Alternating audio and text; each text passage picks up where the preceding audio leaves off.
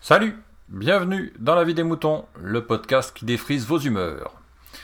Cette semaine, c'est moi qui vais vous faire une petite explication de texte sur un domaine très particulier et qui me concerne euh, particulièrement puisque c'est euh, mon domaine professionnel.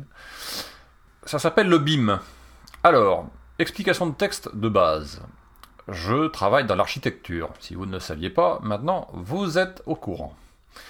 Dans l'architecture, c'est-à-dire dans le bâtiment, pour être clair, euh, l'architecture c'est un cas particulier où un architecte est au centre de tout, de tout le système permettant de construire un bâtiment quel qu'il soit que ce soit votre maison ou que ce soit un hôpital. Mais ça couvre énormément de domaines, on est bien d'accord. Quand vous construisez une maison, pour rester simple, puisqu'après les hôpitaux et autres bâtiments un peu plus évolués, on va dire, euh, ont plus d'intervenants que ça, encore plus d'intervenants que ça. Mais pour être simple, dans une maison par exemple, vous êtes censé réaliser un certain nombre d'études qui passe euh, par les, préétudes, des sondages de sol, des sondages des études thermiques, des permis de construire, puis ensuite euh, des études en collaboration avec les entreprises, des mises à jour, des adaptations du projet pendant le chantier et avant le projet, euh, mais aussi avec le client, puisque c'est quand même le principal intéressé. Voilà, ça, c'est la partie, on va dire, excessivement simple euh, du bâtiment. Quand vous êtes dans un hôpital, par exemple, quand vous construisez un hôpital, vous avez énormément plus d'intervenants. Exemple, vous avez les mêmes préétudes, on va dire, mais beaucoup plus, un peu plus complexes au niveau des, des, avant de construire le bâtiment. Vous avez des gens comme les bureaux de contrôle qui vérifient euh, si votre bâtiment va être euh, compatible avec la sécurité des gens ou s'il va bien tenir debout. Euh, voilà, ça c'est un bureau de contrôle. Ensuite, vous avez des SPS. Alors un SPS, c'est un, un brave monsieur, ou une brave dame d'ailleurs, qui va contrôler la sécurité des gens, mais sur le chantier, pendant le chantier, et sur la future utilisation du bâtiment. Exemple flagrant, par exemple, comment feront les utilisateurs pour monter sur le toit en toute sécurité et entretenir le toit de leur bâtiment? C'est un exemple. Mais ça joue sur plein de, choses hein, dans un bâtiment. Encore un autre euh, intervenant, un SSI. Euh, c'est-à-dire la personne qui va s'occuper de la partie connectée de la sécurité d'un bâtiment. C'est encore un, domaine très particulier qui demande des compétences très particulières. Vous avez encore des économistes. Un économiste, c'est la personne qui va gérer aussi bien la partie gros sous d'un chantier que la partie euh, suivi de chantier et suivi de l'économie d'un chantier. Mais c'est lui aussi qui va décrire le bâtiment avant sa construction, pour que les gens puissent le construire, justement. Vous avez quoi encore? Vous avez bon, les bureaux d'études, divers et variés, donc vous avez pour les fluides, par exemple, tout ce qui est électricité, eau usée, eau vanne, euh, eau potable, mais aussi euh, l'air, la climatisation, l'oxygène dans un hôpital, c'est très important. voilà, ce genre de choses. Vous avez aussi les bâtiments, les BET structures, bureau d'études, donc structure. Ceux qui vont déterminer si vous construisez un mur en parpaing, ou un mur en béton, ou un mur en carton, par exemple. Euh, voilà, vous avez plein de, choses qui interviennent là-dedans, plus tous les services administratifs, donc tous les services de mairie, de préfecture, les services qui sont liés à l'hygiène, à l'eau, euh, énormément de services administratifs qui contrôlent ce que vous faites ou pas. Si vous le faites bien ou pas, en théorie, par rapport à une loi. Vous avez aussi le maître d'ouvrage. Maître d'ouvrage, c'est le client qui vous dit je veux ça ou je veux pas ça. Et qui, en théorie, avant de vous donner un projet, a fait un programme. Un programme, c'est-à-dire a déterminé ce que vous, ce que vous deviez lui construire. Et en fonction de ça, vous lui proposez un projet. Voilà, je vous ai décrit succinctement, on va dire, il y en a encore plein, hein, mais succinctement, les intervenants dans un dossier euh, d'architecture. C'est ce qui fait la complexité d'un dossier d'architecture d'une construction, de façon générale. Donc depuis euh, maintenant quelques dizaines d'années, on va dire, Le fonctionnement normal euh, dans un cabinet d'architecture, c'est vous avez un, projet qu'on vous donne ou que vous gagnez. Après, il y a d'autres façons de, récupérer un dossier, mais c'est un autre sujet. Vous récupérez un dossier, un hôpital par exemple, et vous allez euh, proposer à votre client plusieurs esquisses pour lui dire voilà, ça peut se, faire de telle et telle façon, votre bâtiment aura telle forme, il aura telle gueule, et ça fonctionnera de telle façon, est-ce que ça vous convient? Le client vous dit oui, non, machin, vous faites des modifications, etc. Et l'évolution du dossier jusqu'au permis de construire, puis jusqu'au chantier, se fait en, en faisant des adaptations successives, des mises à jour, des, des, en prenant en compte toutes les contraintes techniques, de sécurité, de loi, etc., etc. Pour le moment, ça se passe de façon... Alors, il y a encore 30 ans, on faisait ça sur papier, puis là, on est passé sur informatique, c'est-à-dire euh, via des ordinateurs, avec tout ce qui est un mail, euh, les possibilités de discuter via, Skype, via des réseaux, via des réseaux euh, intranet et autres, et des transferts de fichiers plus ou moins gros ce que je vous dis là, c'est une importance, parce que euh, c'est comme ça qu'on discute, que les différents intervenants, que tous les différents intervenants discutent entre eux. Aujourd'hui, aux États-Unis en particulier, depuis déjà un petit moment, est euh, arrivé une, un système de, fabrication et de mise en œuvre d'un bâtiment qui s'appelle le BIM. Alors le BIM, c'est quoi?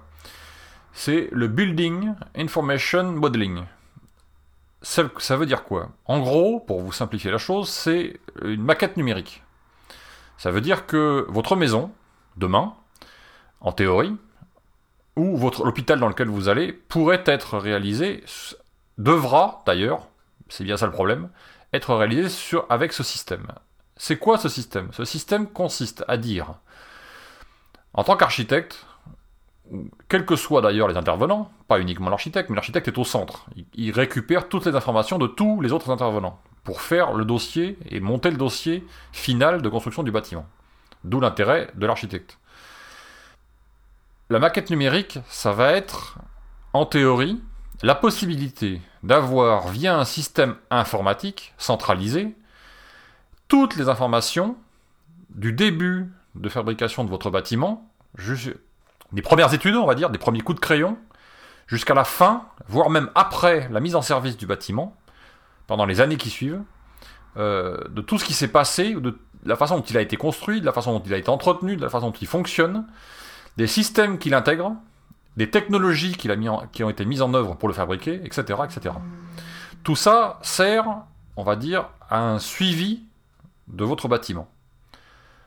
On va dire que dans la théorie, c'est une belle idée, et que certainement aux États-Unis, c'est assez simple à mettre en œuvre, dans le sens où ils ont une façon de réaliser les bâtiments qui n'est absolument pas la nôtre.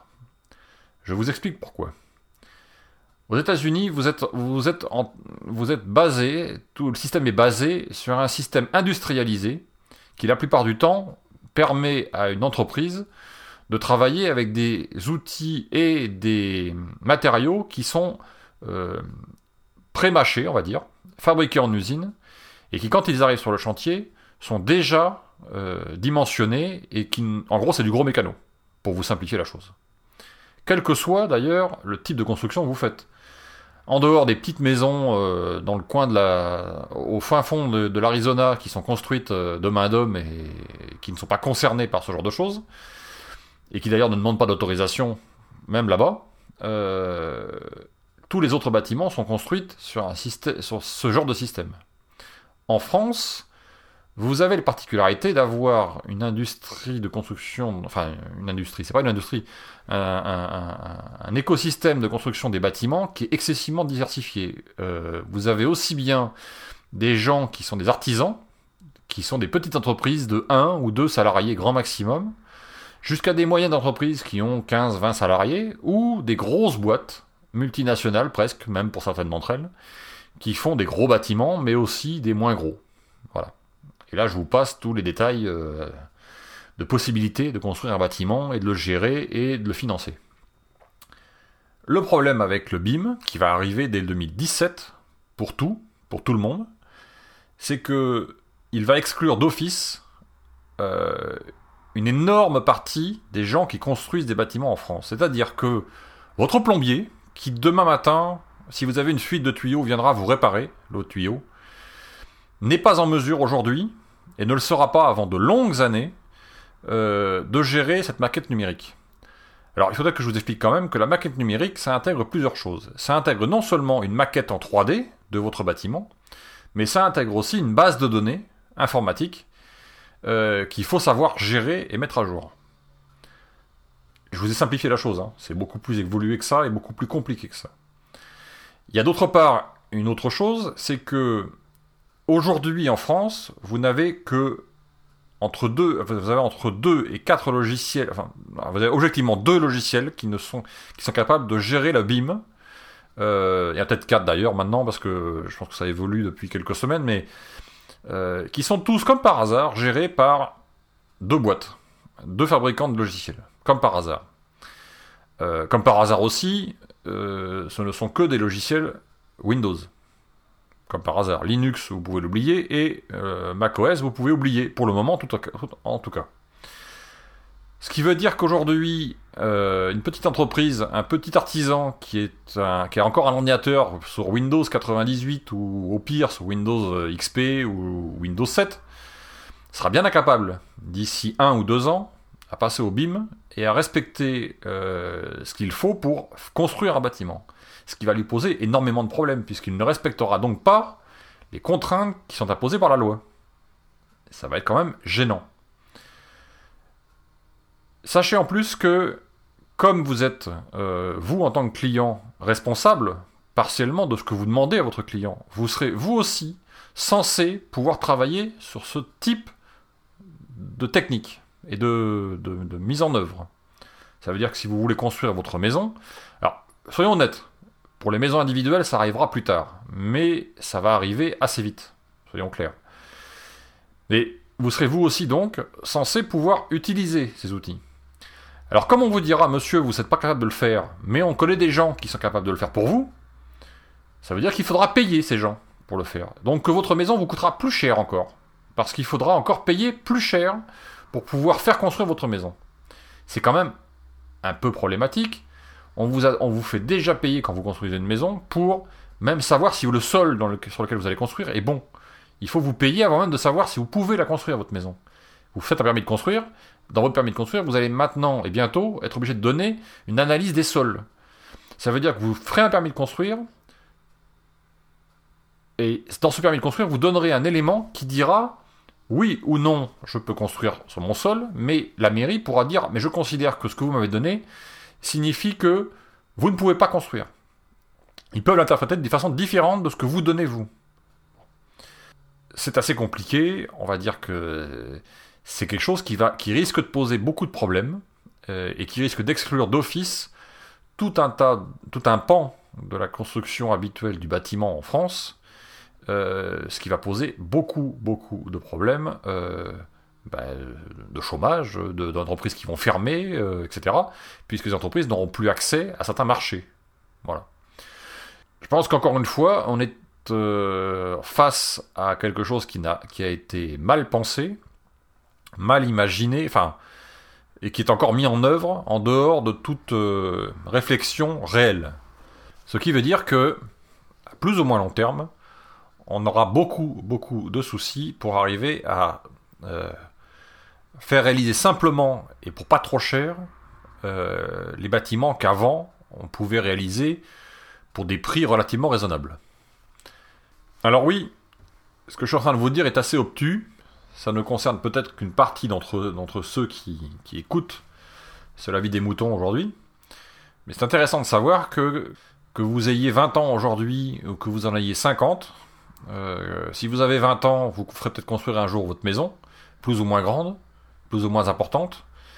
Euh, et si vous en avez 50, sachez que euh, les entreprises capables de réparer votre maison actuellement disparaîtront peut-être demain parce que elles n'auront plus les moyens de faire les petites réparations ou de faire les petits travaux que vous leur demandez, parce que par ailleurs elles ne peuvent pas gagner d'argent puisqu'elles n'ont plus de chantier par ailleurs. Voilà ce qui va arriver et ce qui pourrait arriver dans les années qui viennent. Bien entendu, c'est encore une fois un point de vue très partial, puisque ça n'est que mon point de vue. Si vous avez un autre point de vue, je vous invite à euh, réagir à ce vie des moutons. Je vous dis donc à la semaine prochaine, sûrement. Euh, bonne semaine. Mais...